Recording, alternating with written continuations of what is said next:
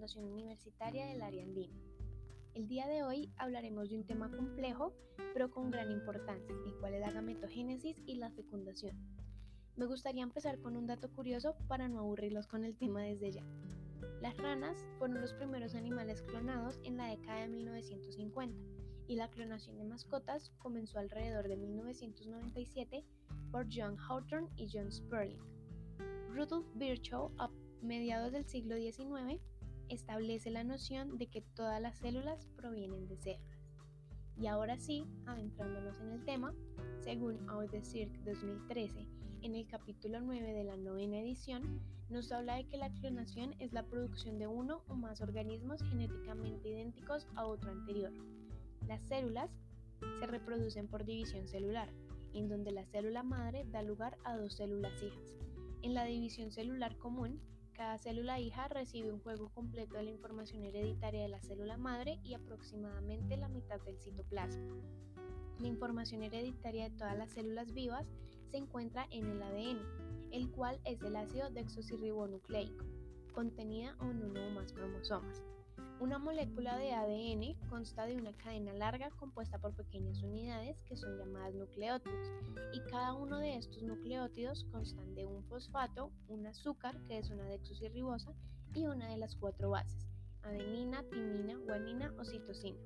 Otro dato curioso es que los genes son segmentos del ADN que tienen miles de nucleótidos y las secuencias concretas de nucleótidos de estos genes detallan todas las instrucciones para así formar las proteínas de una célula.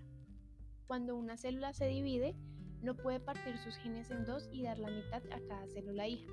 Por el contrario, esta debe replicar su ADN a modo de tener dos copias idénticas y así cada hija puede recibir la información completa con todos sus genes. Después de la división celular, las células hijas vuelven a crecer y a dividirse, o se diferencian y se especializan en determinadas funciones, como puede ser la contracción en las células musculares, el combate de las infecciones en los leucocitos o la producción de enzimas digestivas en las células del páncreas, estómago e intestino. Este esquema repetido de división, crecimiento, diferenciación y luego nueva división se llama ciclo celular. Algunas células, como las del revestimiento del estómago, se dividen durante toda la vida del organismo. Otras se dividen en reacción a otros estímulos como el daño de un tejido o una infección. Otras, como son casi todas las células del cerebro, corazón y músculos esqueléticos, nunca se dividen en un adulto. Sin regulación, la división celular puede ser peligrosa, porque si una célula tiene mutaciones en su ADN o si las células hijas reciben demasiados o muy pocos cromosomas, estas últimas pueden morir o volverse cancerosas. Ahora, siguiendo con nuestro tema, pasaremos a hablar de la mitosis y meiosis. Nayade 2018 en la página del Mundo Deportivo nos dice que la mitosis es la reproducción celular que puede darse en distintos tipos de células, en donde se generan dos células hijas genéticamente idénticas. Esta pasa por cinco fases, las cuales son interfase, donde se duplica el ADN formando dos células que pueden contemplarse en el microscopio con una línea o membrana divisoria entre ellas, la profase, donde los cromosomas empiezan a cruzarse y a distribuirse en ambas células y luego a ordenarse y dirigirse al centro de la célula. La metafase, la cual es la etapa más corta de todas, donde se alinean los cromosomas en todo el ecuador de la célula la anafase, que es la etapa más veloz donde los cromosomas se dividen y cada cromátida hermana viaja al polo opuesto de la célula.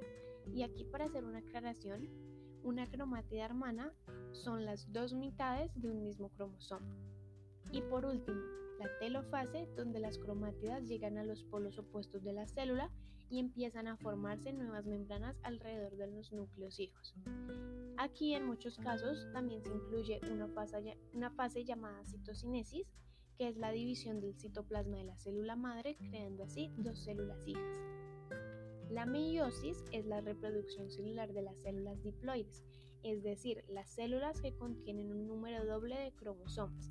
Suele participar en la división de células de la reproducción sexual y esta pasa por cuatro etapas que son las siguientes interfase donde el ADN se separa en dos y puede verse en el microscopio tal y como en la mitosis. Profase, donde se cruzan los cromosomas moleculares, permitiendo que poco a poco la membrana celular divisoria se separe. Anafase, cuando ambas células con los mismos cromosomas se separan definitivamente, ambos se acercan al cuerpo celular que se está formando para seguirse duplicando y creciendo. Y por último, la telofase, en donde cada membrana celular se forma por separado. En cada una de las nuevas células producidas, aquí cada célula ya tiene su propio material genético las células ya completas vuelven a dividirse formando más células siguiendo el mismo proceso. Como resultado de la meiosis se producen cuatro células genéticamente idénticas. Hay muchos organismos que son muy exitosos y que se reproducen asexualmente, como serían los mohos, que sintetizan la penicilina y los cuales se usan para la manufactura comercial de la vitamina C. Se reproducen por medio de mitosporas, que son nubes de células diminutas producidas por mitosis. Nunca se ha observado que éstas se reproduzcan, reproduzcan sexualmente. El pasto y las hierbas que encontramos en los jardines se reproducen mediante brotes de plantas nuevas por el tallo o la raíz. Un punto clave de nuestro encuentro del día de hoy es la gametogénesis, así que ahora prosigamos con este tema. Según Coronado 2015, nos dice que la gametogénesis es un proceso por el cual se producen los gametos por medio de la meiosis, a partir de células germinales. Si se producen gametos masculinos, estos se denominan espermatogénesis, y si se producen gametos femeninos, se les llama ovogénesis u oogénesis.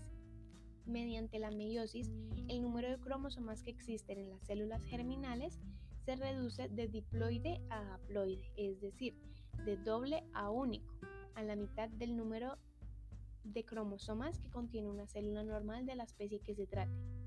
Debemos tener en cuenta que la meiosis no es un proceso perfecto y que la mayoría de las veces los errores en esta son los responsables de las principales anomalías cromosómicas. La meiosis consigue mantener constante el número de cromosomas de las células de la especie para así mantener la información genética. Este proceso se realiza en dos divisiones cromosómicas, la meiosis 1 y la meiosis 2.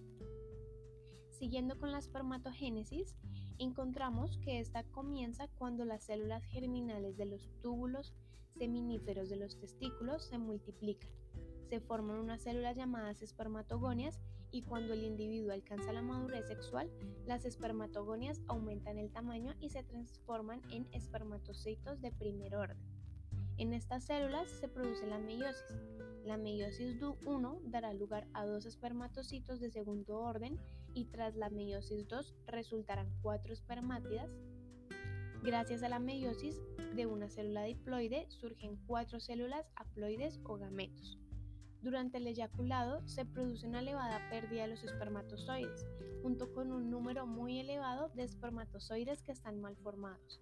De toda la capacidad espermatogénica potencial del testículo, solo un 25% consigue tener la capacidad suficiente y ser apto para la fecundación. En los hombres, la testosterona juega un papel clave en el desarrollo de los tejidos reproductivos masculinos, como los testículos y la próstata. La testosterona es también muy necesaria para el desarrollo normal del espermatozoide. La ovogénesis es el proceso de formación de los óvulos o gametos femeninos que tiene lugar en los ovarios de las hembras. Los cuerpos polares se desintegran rápidamente mientras que la otra célula se desarrolla para convertirse en un óvulo maduro haploide. Cada ovocito primario da origen a un ovocito segundo, el cual, solo en caso de ser fecundado, pasará a llamarse óvulo. Aquí hay otra grande pregunta que ustedes dirán, ¿qué es la fecundación? Entonces, en ETC 2021 nos dicen que la fecundación es el proceso de fusión de las células reproductivas o gametos provenientes de cada uno de los progenitores para crear un, cigoto, el cual se formará un individuo totalmente nuevo. Para ello, ambas células, que serían la masculina y la femenina, tienen que juntarse y fusionar sus núcleos celulares, entremezclando su material genético para obtener un genoma nuevo y entero.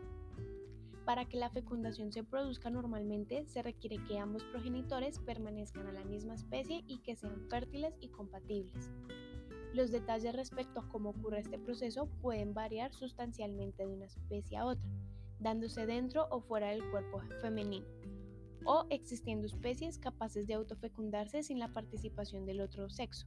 Sin embargo, la mayoría de las veces la fecundación involucra varias etapas bien diferenciadas, las cuales son la fase 1, donde se produce el contacto entre gametos, la fase 2, donde se produce la penetración del óvulo, la fase 3, donde se produce la fusión de los núcleos celulares y por último la fase 4, donde se da la formación del cigoto.